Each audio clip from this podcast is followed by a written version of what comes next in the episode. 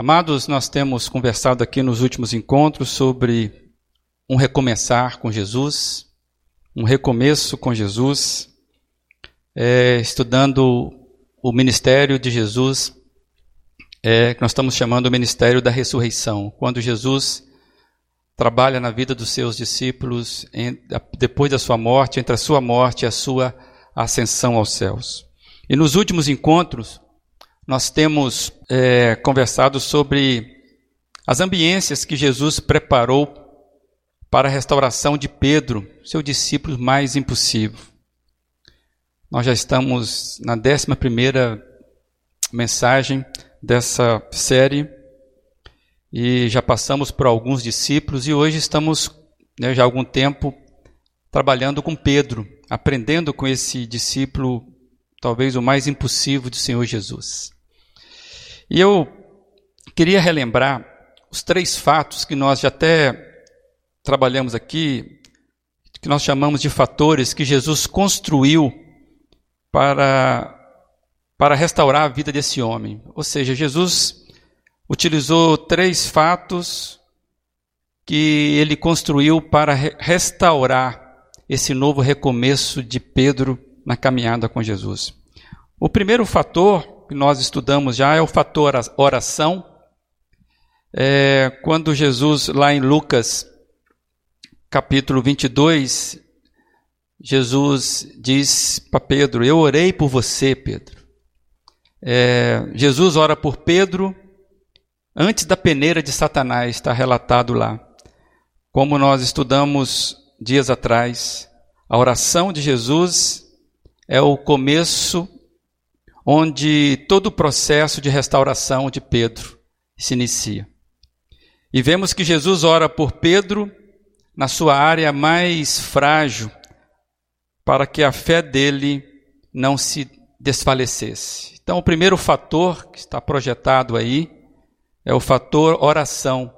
Quando Jesus ora por Pedro, isso é uma, uma preparação de Jesus para a restauração de Pedro. O fator, o segundo fator é o fator comunhão é quando o grupo de amigos de caminhada de fé que Jesus utiliza, Pedro pôde contar com amigos é, que naquele momento, numa cumplicidade do bem, eles se unem é, em torno de Pedro para resgatá-lo daquele momento confuso que Pedro estava vivendo. E nós também estudamos isso no decorrer da série. Jesus ele usa a ambiência dos amigos de Pedro. Então, o fator oração, o fator comunhão, e Jesus também trabalha o fator memorial. É quando Jesus reconstrói a ambiência é, do passado para reconstruir o presente de Pedro. Na conversa da fogueira, Cristo vai utilizar a ambiência de três anos antes, quando ele chama Pedro, nós conhecemos, é o chamado de Pedro ali numa praia, e Jesus então trabalha é, basicamente a praia, os peixes, as redes, o barco, e esse ambiente é muito interessante. E Jesus traz de volta a Pedro o cenário do seu chamado, quando ele abandona as redes na praia e e assume um projeto de vida para ser pescador de homens. Quando ele passa a seguir alguém que naquele momento lhe deu água viva que saciou a sua sede e ele pôde então depositar toda a sua vida naquelas redes abandonadas ali e seguir Jesus. Na quarta-feira passada agora, nós fizemos esse paralelo é bem perceptível nas duas narrativas, ou seja, na primeira narrativa que Lucas trata da, do chamado de Pedro e da última narrativa na conversa que Jesus tem com Pedro é, no Evangelho de João, que nós leremos daqui a pouco. Mas nós já lemos esse texto algumas vezes. Mas a percepção desses paralelos muito claros é a praia, né, os barcos, a pescaria surpreendente, sob o comando de Jesus, depois de uma noite inteira infrutífera, as redes, a gente vê detalhados, né, é, detalhes dessas duas redes, desses dois momentos. Uma começa a rasgar, a outra se mantém firme, apesar da quantidade de peixes. A gente vê é, relatos dos amigos, os amigos mais próximos são relatados. A gente sabe de uma conversa com Jesus na praia, é, nos dois relatos, tanto na, na, chamada de Pedro como na última conversa, né, em volta da fogueira, a gente vê que após todo esse milagre há uma conversa de Jesus com os seus discípulos e um comissionamento é dado. No primeiro, a Bíblia nos apresenta que Jesus chama Pedro e fala que ele seria pescador de homens, e, no, e na, nessa última conversa, Jesus pede Pedro, comissiona Pedro para cuidar dos seus cordeiros. Então, com essas afirmações, com essas lembranças, nós vamos chegar hoje no diálogo de Jesus com Pedro. É, eu queria que você lesse comigo aí, João capítulo 21. A gente vai ler do verso 15 até o verso 17. Diz assim: Depois de comerem, Jesus perguntou a Simão Pedro: Simão, filho de João, você me ama mais do que estes? Disse ele: Sim, Senhor, tu sabes que te amo. Disse-lhe Jesus: Cuide dos meus cordeiros. Novamente Jesus disse: Simão, filho de João, você me ama? Ele respondeu: Sim, Senhor, tu sabes que eu te amo. Disse Jesus: Pastorei as minhas ovelhas. Pela terceira vez ele disse: Simão, filho de João, você me ama? Pedro ficou magoado por Jesus lhe ter perguntado pela terceira vez: Você me ama? Ele disse: Senhor, tu sabes todas as coisas e sabes que te amo. Disse-lhe Jesus: Cuide das minhas ovelhas. Que essa palavra por si mesma possa abençoar o teu coração.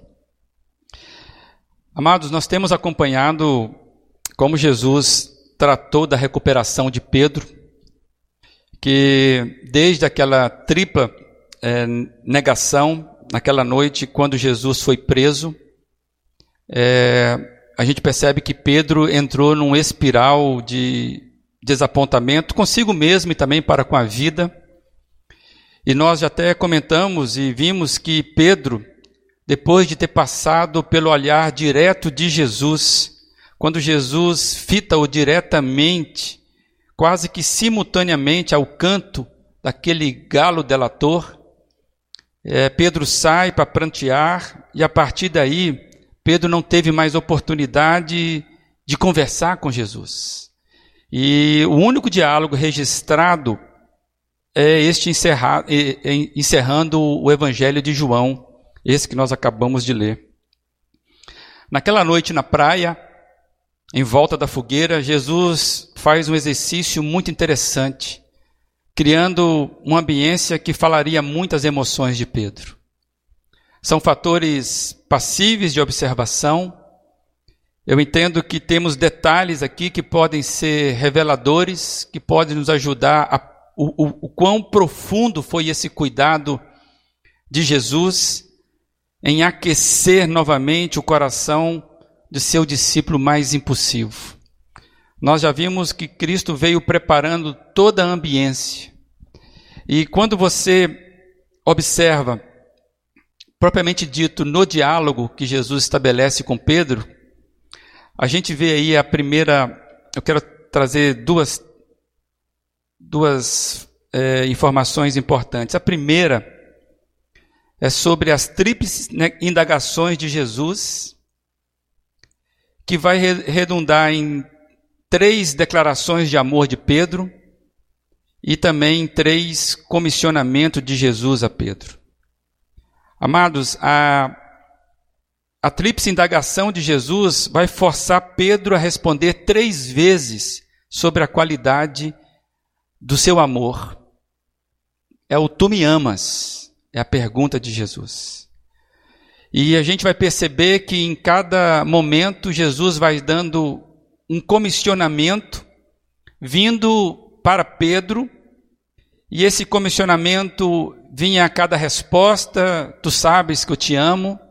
Quando Jesus sempre faz aí uma tréplica, podemos dizer assim, é, cuide, cuide das minhas ovelhas, pastoreie as minhas ovelhas.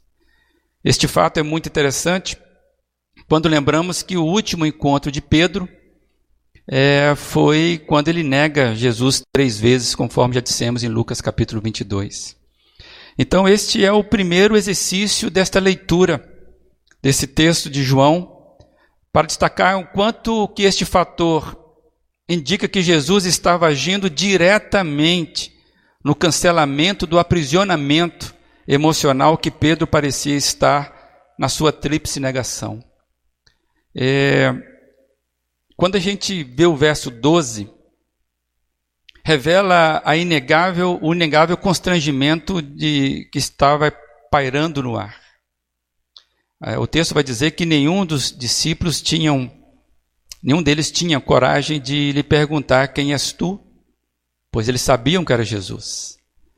É, e ninguém se atrevia a puxar a conversa naquele dia, desculpa, naquela noite. Afinal, há um constrangimento porque todos haviam abandonado Cristo. Era algo público. Eles sabiam e eles entre eles sabiam que eles pisaram na bola com Jesus. Então, o que está acontecendo ali é um misto de alegria de ver Jesus vivo e, e de constrangimento, pois todos se acovardaram no momento de prisão de Jesus. E só que parece que o sofrimento de Pedro era maior. Afinal, era público também que ele havia dito, pois impossível como sempre. Pedro falou, falou na frente de todos: Estou pronto para ir contigo, vou para a prisão e até a morte, se for preciso. Então, parece que Jesus percebeu o quanto que Pedro estava constrangido ali, porque ele não foi para a prisão e muito menos seguiu Jesus até a morte, pelo menos até ali. Então, amados, é, a gente percebe que aquele constrangimento, daquele diálogo que Jesus vai ter tão importante para Pedro, é Jesus que puxa a conversa. É Jesus que quebra o silêncio. E é interessante que Jesus quebra o silêncio se dirigindo a quem? Justamente a Pedro. Naquela noite, em volta da fogueira, a conversa era com Pedro. Pedro vai ter a conversa mais importante da sua vida. Eu não tenho dúvida de dizer isso. Aquela noite, em volta da fogueira, Pedro vai ter a conversa mais importante da vida dele. Pedro estava perdendo o sabor da vida. Jesus tinha preparado tudo para que o coração de Pedro estivesse novamente é, pronto para ouvir a voz do seu pastor. E até a fogueira que testemunhou a tríplice negação de Pedro, se você lembrar, Pedro, quando nega Jesus, ele está de volta também de uma fogueira. Agora, o detalhe é tão bonito no texto que até a fogueira agora estava acesa por Jesus para testemunhar sua tríplice declaração de amor e também a, a tríplice confirmação do seu chamado. Quando olhamos com detalhes esse diálogo, é, as três perguntas, as três respostas, os três comissionamentos, a gente consegue ver como é forte, como é a força do texto vai nos dizer o que está acontecendo aqui, não somente em algo aparente como noite, praia, fogueira, um grupo reunido, mas o que estava acontecendo dentro do coração de Pedro. Nesse diálogo, a gente vai perceber que quando você lê é, como foi registrado no original, a gente percebe que são duas palavras aqui usadas para amor. A gente observa no texto, durante a escrita, é, que, Pedro, que João, quando relata esse diálogo, ele muda ou ele utiliza duas palavras. É interessante que João, na narrativa do seu evangelho, ele utiliza variações semânticas para expressar amor. E eu entendo, porém, que a diferenciação usada por João neste momento aqui nos ajuda a perceber a profundeza do que está sendo relatado. É, eu preciso só lembrar que nós, no português, muitas vezes usamos a palavra amor para várias situações que expressam tipos de amor. Exemplo, eu digo que amo a minha mãe, e você é capaz de entender isso. Eu digo que amo a série tal da Netflix. Você é capaz de entender isso. Eu amo pão de queijo, principalmente o de Minas. É, e você é capaz de diferenciar esse tipo de amor. Quando falo dessa maneira, cada um de nós é capaz de entender que há diferença na forma como amo essas coisas, mas a palavra é a mesma. É a questão do português.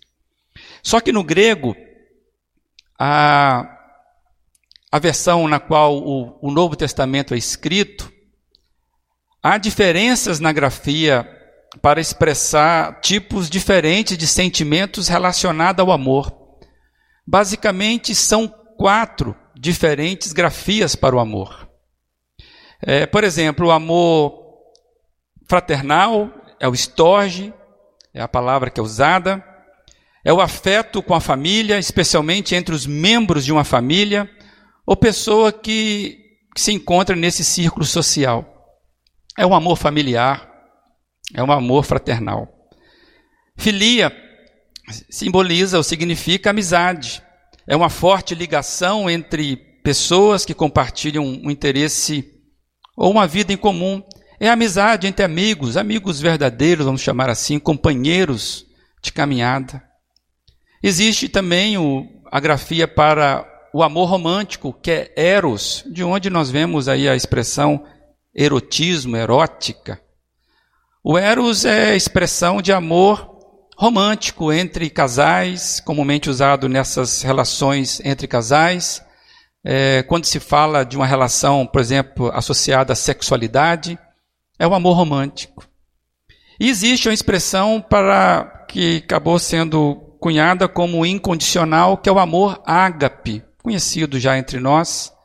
É o amor, é um tipo de amor que não busca seus próprios interesses. É o amor desinteressado, puro, genuíno. É considerado o amor divino. Ou seja, Deus é o padrão e a fonte do amor ágape, desse amor incondicional. É, C.S. Lewis ele escreveu um livro chamado Os Quatro Amores, onde ele trabalha cada um desses tipos de Amores. E lá ele vai falar algo muito interessante. Ele fala sobre a necessidade de subordinar os amores naturais, os outros tipos de amores, ao amor de Deus, o ágape, para que a gente tenha equilíbrio sadio na expressão desses amores nos nossos relacionamentos. Em outras palavras, o que Lewis está dizendo e que serve para nós é que o amor ágape deve sustentar os demais amores. Ele deve ser a referência, o alvo, ele deve ser aquilo que é a base para que nós tenhamos expressões é, é, amadurecidas dos nossos amores. E eu então é, é queria trazer dois exemplos bíblicos para você ver as expressões do amor ágape de textos conhecidíssimos da Escritura. O primeiro é 1 Coríntios 13, 4 a 7, que diz: O amor é paciente, o amor é bondoso. Esse é o amor ágape. Não inveja, não se vangloria, não se orgulha, não maltrata, não procura seus interesses, não se ira facilmente, não guarda rancor. O amor não se alegra com a injustiça, mas se alegra com a verdade. Tudo sofre, tudo crê, tudo espera, tudo suporta. Quero ler também Gálatas 5, 22 e 23, que diz: Mas o fruto do Espírito é amor, alegria, paz, paciência, amabilidade, bondade, fidelidade, mansidão e domínio próprio. Contra essas coisas não há lei. repara que o fruto é singular, amor. O que está nos comunicando esses textos? Que o amor de Deus é o ar que dá vida e sentido a demais expressões nas nossas relações que chamamos amor. Amados, que precisa ficar claro para nós que todas as nossas expressões de amores precisa ser ancorada pelo amor de Deus. E é fruto do Espírito e a dádiva de Deus. Dito isso, é, essa aulinha meio didática, é, mas era necessário. Dito isso, eu queria que a gente olhasse com mais calma esse diálogo de Jesus com Pedro. E aí a gente vai ver a variação dessas duas palavras sendo usadas. E quais são as duas palavras que são usadas aqui nesse texto? Ágape, que é esse amor incondicional, e filéu, que é o amor amizade, o amor de companheiros, amor daqueles entre amigos, amigos verdadeiros. Então eu vou sugerir que você me acompanhe aí, a gente voltar ao texto, substituindo as palavras pelas grafias originais. Talvez isso nos ajude a entendermos melhor o texto. Vamos caminhar assim então. Vamos ler. Depois de comerem, Jesus perguntou a Simão Pedro: Simão, filho de João, você me agape realmente mais do que estes? Disse ele: Sim, Senhor. Tu sabes que te filéu Disse-lhe, disse Jesus: Cuide dos meus cordeiros. Novamente Jesus disse: Simão, filho de João, você realmente me agape? Ele respondeu: Sim, Senhor. Tu sabes que te filéu. Disse Jesus: Pastorei as minhas ovelhas. Pela terceira vez, ele disse: Simão, filho de João, você me filéu? Pedro ficou magoado por Jesus lhe ter perguntado pela terceira vez: Você me filéu? E lhe disse: Senhor, tu sabes todas as coisas, tu sabes que te filéu. Disse-lhe Jesus: Cuide das minhas ovelhas. Amados, você consegue, vocês conseguem entender a força desse diálogo? Jesus deixa claro para Pedro que sabe que o amor dele era imaturo. Mesmo assim, Jesus não mudou o seu comissionamento dado a Pedro. Porque é Jesus que na terceira vez, vou dizer assim, rebaixa o amor de Pedro, deixando claro que ele entendia o que estava passando dentro do coração de Pedro. Jesus estava dizendo para Pedro: Eu confio em você, Pedro.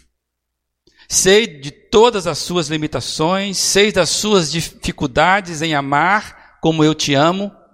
Eu sei que você não tem ainda, Pedro, o amor ágape para comigo. Mas mesmo assim eu continuo confiando em você, Pedro. Não deixe de cuidar das pessoas que eu lhe entrego, porque são minhas. São minhas ovelhas, mas eu estou entregando para serem cuidadas por você, Pedro. Amados, isso dá para você imaginar o quanto foi libertador para Pedro. Isso deve ser libertador para cada um de nós também. Deus sabe do nosso, que o nosso amor é imperfeito. Deus sabe que o nosso amor é imaturo, mas mesmo assim Ele continua investindo em nós. Isso é fantástico. E a minha pergunta é: se por acaso você já caminhou com Jesus, como Pedro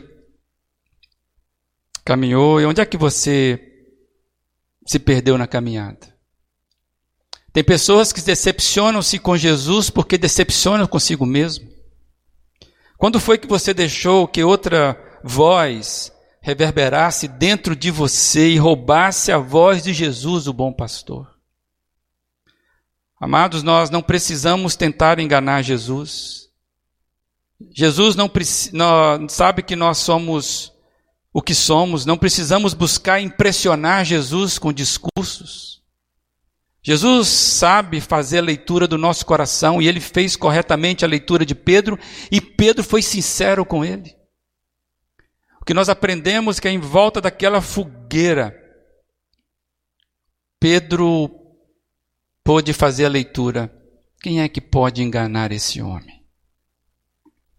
E o mais lindo é que Pedro encontra Jesus repartindo o pão e comissionando a Pedro o seu rebanho.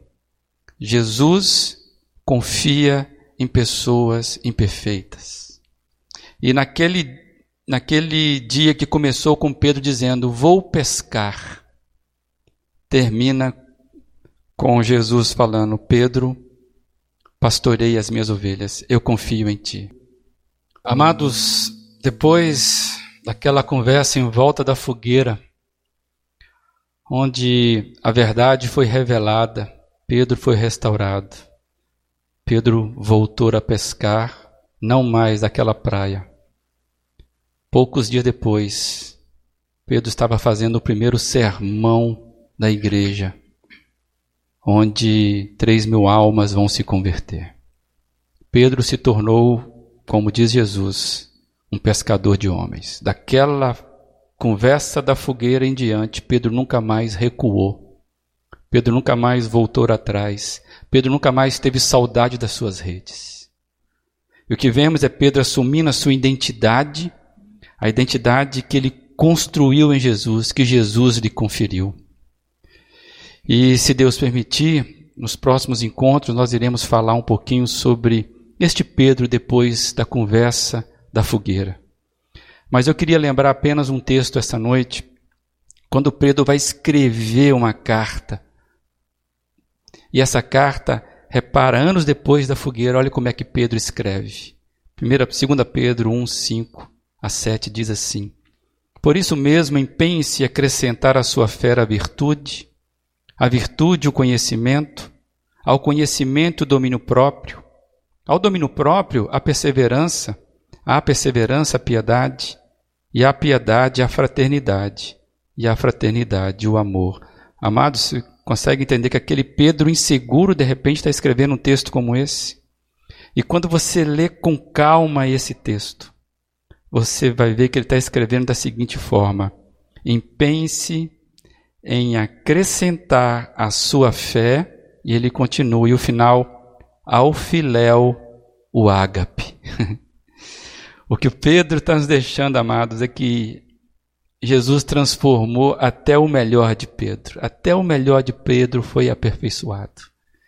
Pedro estava entendendo que o amor dele por Jesus poderia ser aperfeiçoado. E é isso que nós vemos em Pedro. Hoje é o dia da sua decisão, a de Pedro já foi. Hoje é o dia em que a conversa é entre você e Jesus.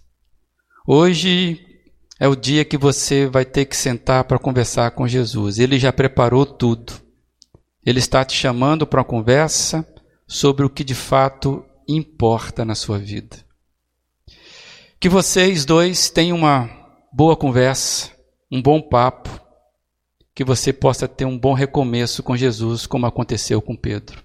Jesus já preparou tudo para que você, sem nenhum tipo de constrangimento mais, possa se abrir para Ele. E hoje Ele está perguntando: qual é o tipo de amor que você tem por mim?